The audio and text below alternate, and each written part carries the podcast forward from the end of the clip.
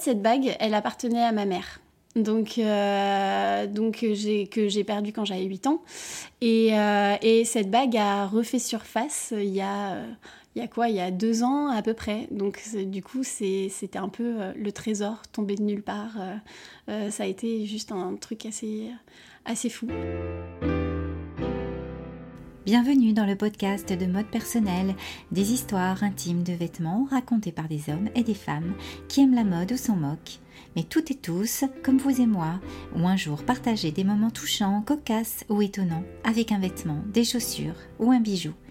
Je suis Isabelle Thomas, styliste personnelle. Depuis 10 ans, j'écoute des confidences de penderie. Et dans cet épisode, Aurélie me raconte pourquoi son aigle marine est si cher à son cœur. Bonne écoute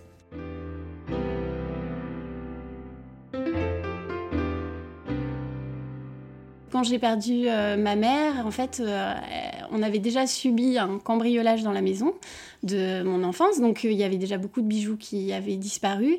Il nous restait pas grand chose. moi, en tout cas, personnellement, j'avais pas beaucoup de choses de ma maman en souvenir et tout, à part bah, des photos ou voilà ou ma mémoire. Et en fait, un jour, on était chez ma sœur à, à la campagne, chez elle. J'ai mon grand frère, parce qu'on est quatre frères et sœurs, je suis la dernière, qui est arrivé et qui nous a dit, on était tous les quatre réunis, et qui nous a dit, bah ah au fait j'ai un truc pour vous, euh, les filles, ça fait à chaque fois j'oublie, et là j'ai fait du rangement, et, euh, et, je me suis dit, il faut absolument que je l'amène, et là il nous dépose un, sachet avec euh, des bijoux de maman. Donc mes, mes, mes, des bijoux, donc que ce soit des clips en résine, que ce soit bah, donc des, des, bagues en or, du plus ou moins précieux en fait, mais c'était juste le fait que déjà que c'était à ma mère euh, pour nous, ça a été. Euh, avec ma soeur, on s'est regardé, je crois qu'on a pleuré. et, ça a été incroyable. Et on s'est partagé les bijoux avec ma soeur. Donc, euh, comme on le fait à chaque fois, de manière très. très bienveillante quoi il n'y a jamais de dispute entre nous sur ce genre de choses euh, et, du coup, euh, celle-là, il y avait une autre bague aussi avec, euh, avec des, des, petits saphirs. Et ma sœur est plutôt plus discrète que moi, en tout cas au niveau des bijoux. Et elle aurait eu plus tendance à la mettre. Du coup, ben, moi, j'ai pris l'aigle marine.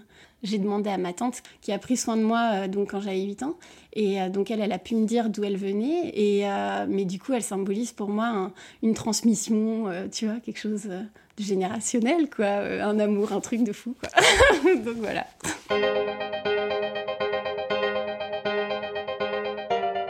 Donc euh, ma tante, qui est la petite sœur de, ma maman, euh, m'a dit qu'en fait, elle l'avait eu pour ses 20 ans.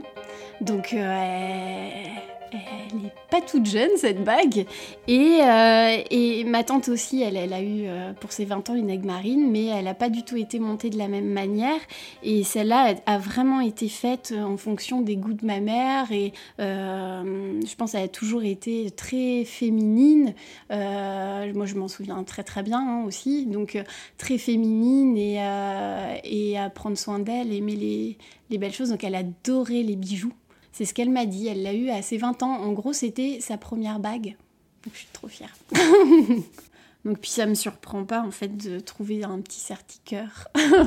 il, y a plein de petits cœurs en or tout autour et euh, je trouve ça ressemble bien. C'était euh, c'était quelqu'un de, très doux et très délicat. Donc en tout cas c'est un bijou qui lui ressemble vraiment beaucoup à ce niveau-là. Donc euh, là je me dis que oui c'est peut-être ça peut-être été vraiment fait pour elle. Oui c'était vraiment une très belle femme. Euh, en tout cas, une mère euh, extraordinaire, enfin, ouais, une sœur aimée.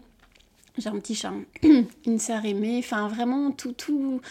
Elle avait, elle irradiait beaucoup en fait. Elle était très solaire. Ça fait partie de ces gens que tu remarques, tu vois, euh, euh qui laissent pas indifférent en tout cas. Donc, donc voilà.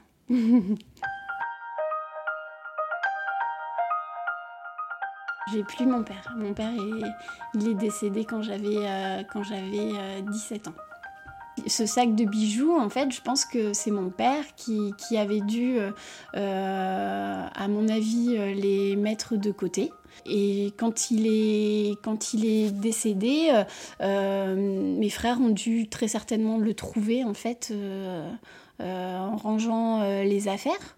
Et ils ont dû le garder en attendant je sais pas, qu'on soit plus grand. Peut-être qu'ils l'ont trouvé au dernier moment parce que euh, nous, quand notre père est décédé, on c'est pareil, on est tous allés dans l'appartement et on a tiré au dé pour euh, savoir qui prendrait quoi, parce que on voulait pas se disputer et, euh, et, du coup on a fait tous les tirages, toutes les choses éventuellement qu'on aimait bien, on a tiré au dé pour savoir qui les prendrait quand il y en avait plusieurs qui les voulaient.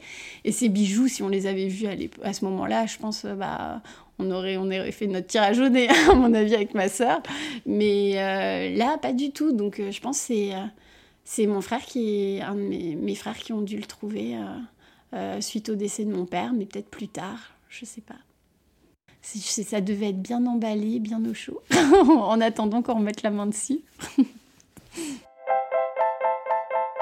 Euh, j'ai des micro-doigts, euh, vraiment euh, des tout petits doigts d'enfant et c'est compliqué des fois pour pouvoir me faire plaisir avec des bagues.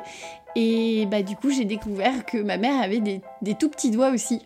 Et donc, j'étais mais, hyper contente. Je me suis dit, c'est pas possible, elle m'ira jamais. Et en fait, quand je l'ai passée, alors je sais pas après à quel doigt elle la mettait. Moi, je la porte sur le majeur. Peut-être ma mère, elle la mettait à l'annulaire. Euh, elle, a un peu elle est un peu avec moi en fait avec cette bague. Ça me fait, ça me fait plaisir d'avoir quelque chose sur moi qui était à elle en fait. Donc euh, c'est, euh, elle m'accompagne un peu. Mais du coup je vais, je vais plutôt la mettre pour, pour bah, des fois le week-end hein, ou des moments importants. Là l'autre jour j'étais allée voir mon grand-père qui était malade. Il, était, il a été hospitalisé un moment, bah, je l'ai amené avec moi. Et euh, je me suis dit déjà peut-être qu'il va s'en souvenir. Donc euh, voilà, et, euh, j'allais à La Rochelle et c'est là-bas que maman est enterrée. Et c'était une évidence qu'il fallait que j'ai cette bague au doigt en allant passer le week-end à La Rochelle avec ma sœur là-bas.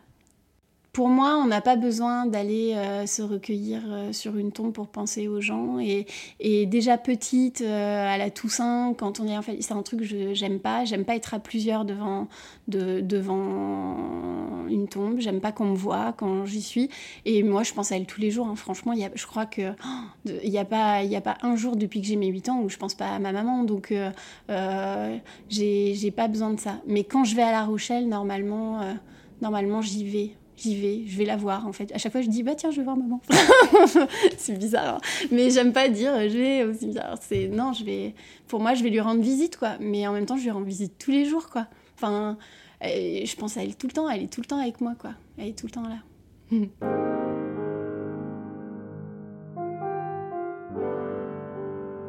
Pia, euh, ma fille, euh, je lui dis qu'elle a beaucoup de chance parce que elle a, je lui dis, tu as plusieurs grand-mères. Il y a quand même ma tante qui, est ma mère adoptive, qui m'a adoptée avec euh, mon oncle. Et donc, c'est du coup la sœur de ma mère. Donc, elle a déjà son Amachi, parce qu'on l'appelle Amachi. Et je lui dis, et en plus, toi, tu as eu aussi une autre grand-mère que tu pas connue, ma vie Mumu. Et, je lui en parle. Elle je lui ai montré quelques photos. Et, et elle sait que cette bague, elle était, elle était à Muriel, à ma mère. Donc, ah oui, oui, nous dans la maison, en fait, euh, on parle avec Pia, ma fille, on parle de, beaucoup de choses. On, échange vachement, en fait. Bon, elle a 6 ans, mais, euh, mais je l'ai toujours considérée comme un petit être, euh, pas, euh, pas comme, un, comme un bébé où on chute, faut rien dire, machin. Non, je suis beaucoup, euh, je suis assez transparente avec elle. Donc, et je lui en ai parlé et elle sait que tout ce qui est à moi aujourd'hui sera à elle plus tard, je lui ai déjà dit, et, et que dont cette bague, oui, oui, elle le sait. Hmm. Elle a de la chance, elle a eu deux grand-mères du côté de sa mère. je lui ai dit, il n'y a pas beaucoup de petites filles qui peuvent le dire hein, quand même. Il y en a, quand ils ont pu leur grand-mère, ils, ils en ont plus du tout. Et elle, elle, a un Machi qui est là. Je lui ai dit, tu te rends pas compte, mais tu as de la chance.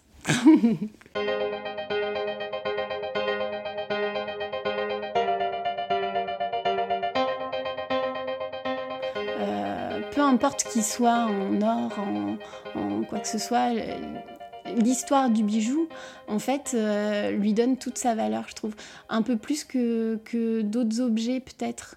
Peut-être les vêtements aussi. Tu vois, j'ai un foulard aussi de ma mère et que j'ai jamais encore vraiment porté. Je le garde précieusement.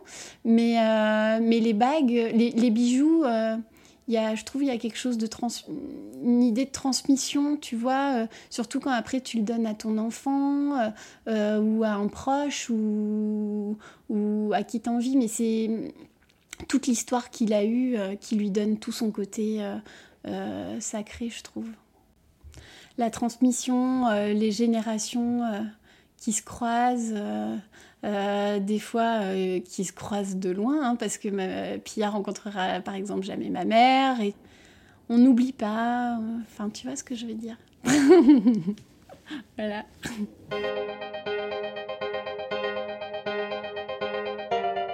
Donc déjà quand j'ai perdu ma mère, donc euh, c'était c'était il y a longtemps maintenant, donc là j'ai 35 ans, enfin je vais avoir 36, et, euh, et j'ai perdu ma mère quand j'avais 8 ans.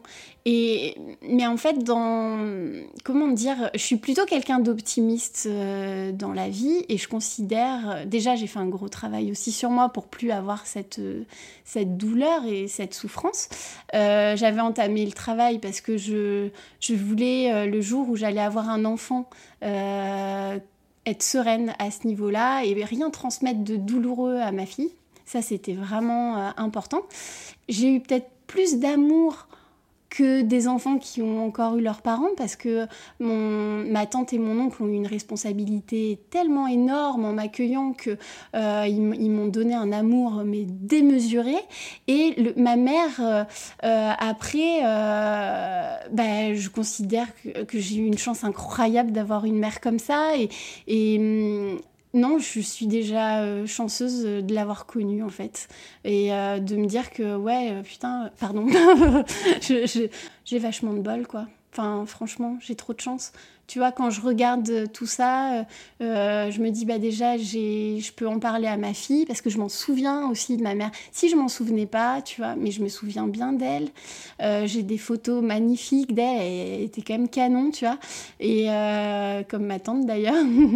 J'avais peur un peu peut-être de pleurer, tu vois, en en parlant. Et, mais en fait, non, parce que je crois que je suis contente. et de lui rendre un peu hommage aussi par ce biais-là, parce que je pense que ça lui aurait plu. Et c'est une belle manière de lui rendre de, parler d'elle euh, euh, par cette bague et par, euh, par ton biais à toi, en fait. Tu vois, grâce à toi, ça me permet d'en parler parce que je l'aurais pas forcément fait. C'est un truc, c'est très intime, c'est pour ça que j'ai vraiment hésité. Et, et, bah, en fait, merci, parce que j'aurais, j'aurais peut-être pas osé en parler comme ça. voilà. Si vous avez aimé l'histoire d'Aurélie, dites-le cliquez sur le petit cœur, partagez. Plus vous êtes nombreux à l'écouter, plus vous contribuez à diffuser le podcast de mode personnel. À bientôt!